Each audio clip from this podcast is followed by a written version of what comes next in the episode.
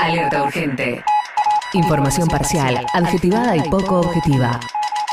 Para que confirmes todo lo que ya venías pensando de antes.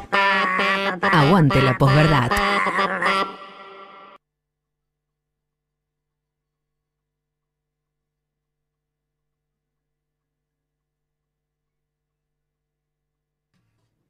Bien, un tema que nos interesaba tocar era el tema de la internación de Chano, sobre todo debatir en realidad algo que no se está debatiendo por ahí o, o, que a veces lo tapa el tema de la fama o lo resalta, no sabemos, pero que es el tema de la ley de salud mental. Porque ayer estuvo en el Congreso la mamá de Chano hablando eh, opiniones respecto de esta ley de forma informativa para legisladores. Yo vengo acá solamente para preguntarles a ustedes cómo nos van a ayudar. ¿Cómo van a hacer para ayudarnos? Porque la ley que tenemos hoy no nos ayuda. Yo puedo decirles que a mí no me ayudó. Yo tengo posibilidades económicas, yo pude internar a mi hijo un montón de veces en comunidades carísimas, carísimas, que valen más de lo que gana un senador y un diputado por mes. Pero tantas madres no pueden hacer eso. Hay un montón de madres que no pueden. Mi hijo hoy está internado porque su prepaga está pagando el lugar. Pero yo estoy ahora iniciando una batalla legal, mi hijo está judicializado, pero todo el mundo me dice, Marina, tené cuidado, ¿eh? porque cuando vaya el defensor, si va antes de los 60 días, olvídate, se va. Entonces, ¿a quién está defendiendo esa ley que dice que mi hijo se puede ir porque momentáneamente tiene un discurso coherente el minuto que va el defensor. Mm. ¿A quién, quién defiende a mi familia? ¿Quién defiende a mi hijo que está con una gran depresión? Yo les voy a contar ahora este, lo que fueron las últimas dos, semanas de mi vida, entre tantos intentos de internación, para ver si lo entienden, para ver si lo escuchan en primera persona. No me importa si la ley este, es buena, es mala, tiene 20, 30, 50 artículos. Yo sé que con determinados artículos de la ley no vamos a ningún lado. Sobre todo con el artículo 20, como dijo Atilio, que es el que dice que para internar a alguien se necesita la voluntariedad del paciente. ¿En qué cabeza cabe que una persona que está tomado por su bipolaridad, por su esquizofrenia, por su adicción, porque tuvo una semana consumiendo cocaína o paco o marihuana, puede decir, sí, vamos, internenme, que tengo ganas de ir y que voy a dejar de consumir. ¿En qué cabeza cabe? Entonces no, hay que conseguir el equipo interdisciplinario y que firme un psiquiatra, un médico o tres profesionales. Pero cuando mi hijo está encerrado en su casa consumiendo. Yo no puedo salir a buscar equipos interdisciplinarios. Yo tengo hace dos semanas en mi celular dos certificados diciendo que mi hijo necesitaba, tenía criterio de internación por riesgo inminente del que tanto se habló acá. Bueno, la que escuchaban era Marina Carpentier, que es la mamá de Chano, que fue a una jornada de reflexión en el Senado con motivo de los 11 años de la sanción de la ley 26.657, que es la ley de salud mental, que opinó sobre el artículo 20 que refiere a la internación voluntaria, o mejor dicho, la internación involuntaria de eh, personas por temas de salud mental, es decir, que no estén, o sea, o estén a favor de que las internen, ¿no?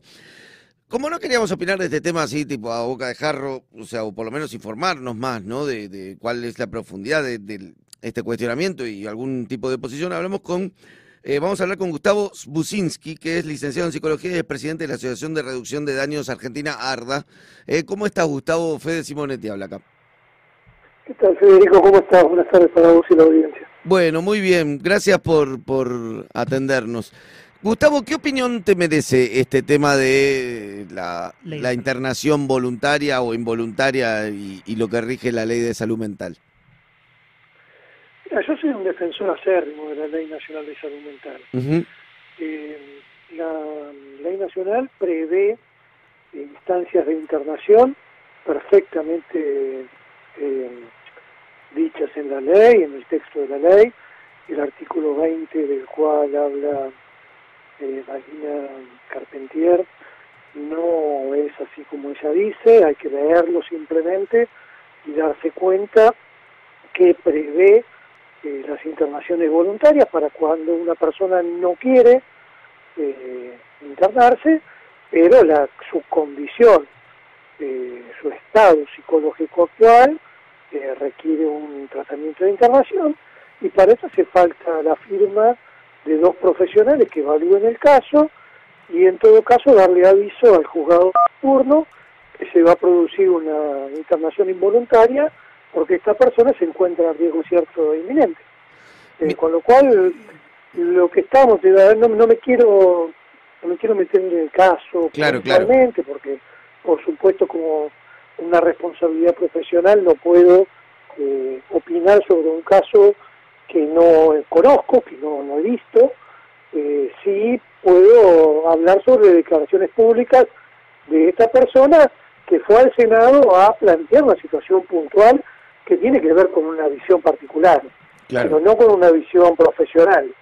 Eh, si nosotros, eh, los profesionales de salud, internaríamos a todas las personas que vienen con familiares que dicen que hay que internarlos, bueno, no quedaría nadie afuera. Claro. claro. Y puede ser que Puede ser, o sea, tratando de eh, abordar el tema desde una cuestión lógica, por ahí no es algo que me toca de cerca, aunque sí conozco un caso que está justo en, esta misma situación. Pero puede ser que por ahí entonces de lo que estamos hablando no es un problema de la ley, sino un problema de implementación de la justicia. Es decir, pareciera que es bastante complejo en el caso de una persona que puede hacerse daño, que puede tener eventos suicidas, que puede por ahí no controlar eh, su una determinada adicción, pareciera que es bastante complejo el procedimiento por el cual se la puede internar o no. No, la verdad es que no es complejo el procedimiento. Eh, la verdad es que no, lo que hay es mucha desinformación.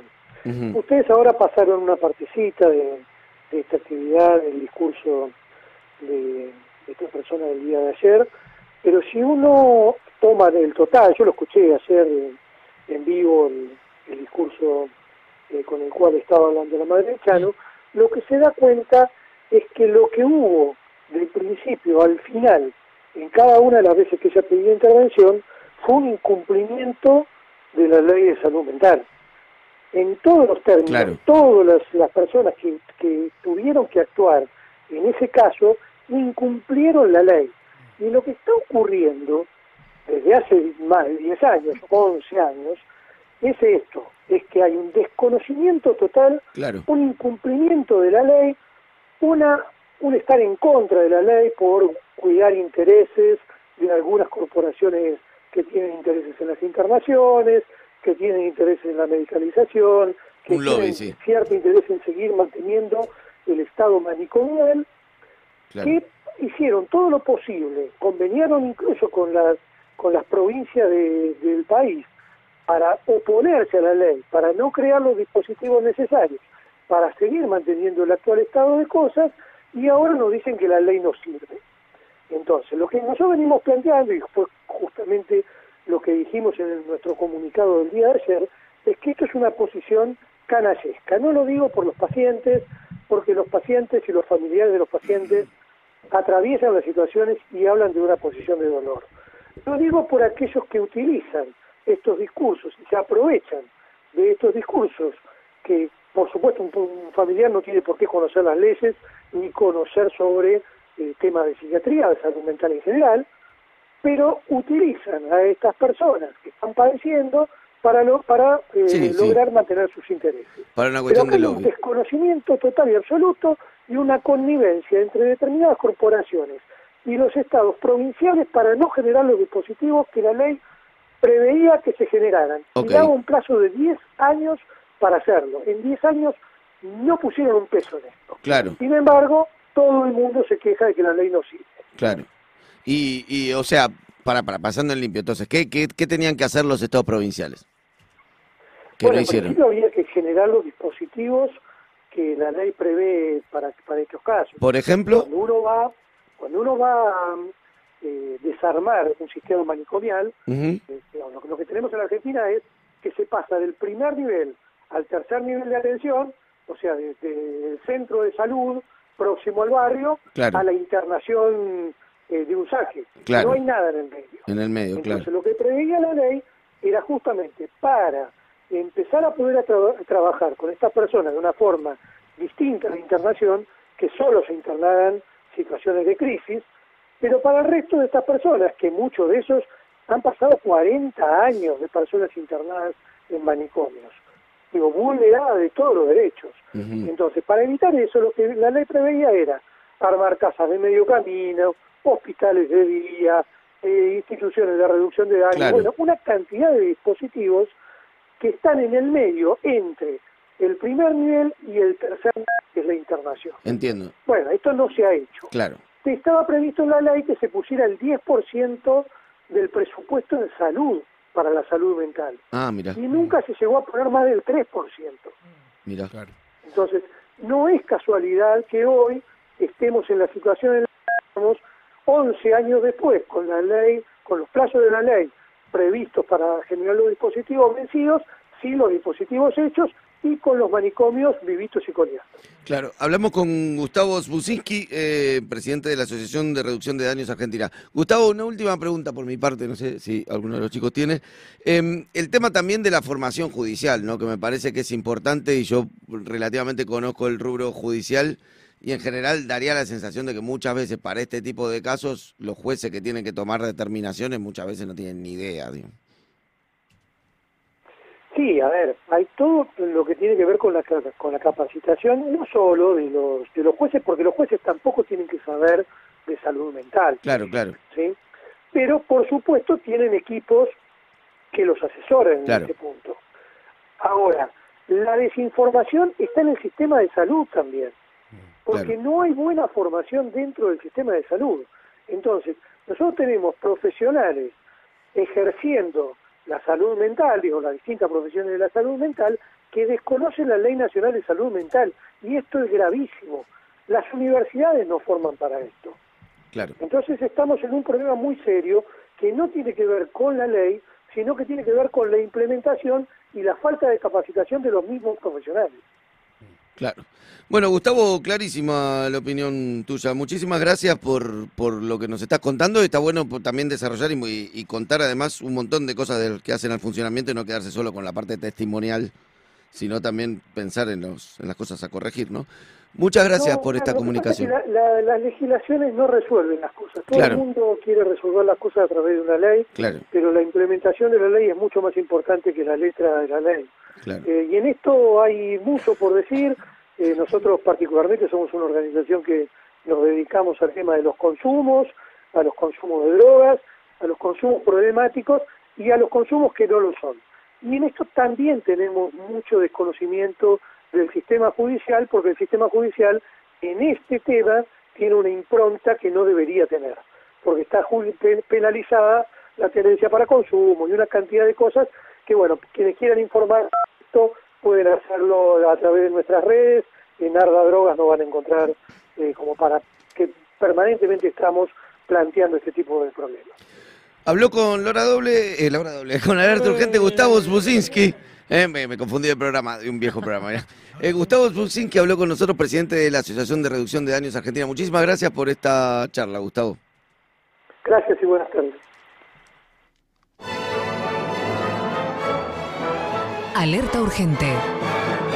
La fundamental información indispensable para entender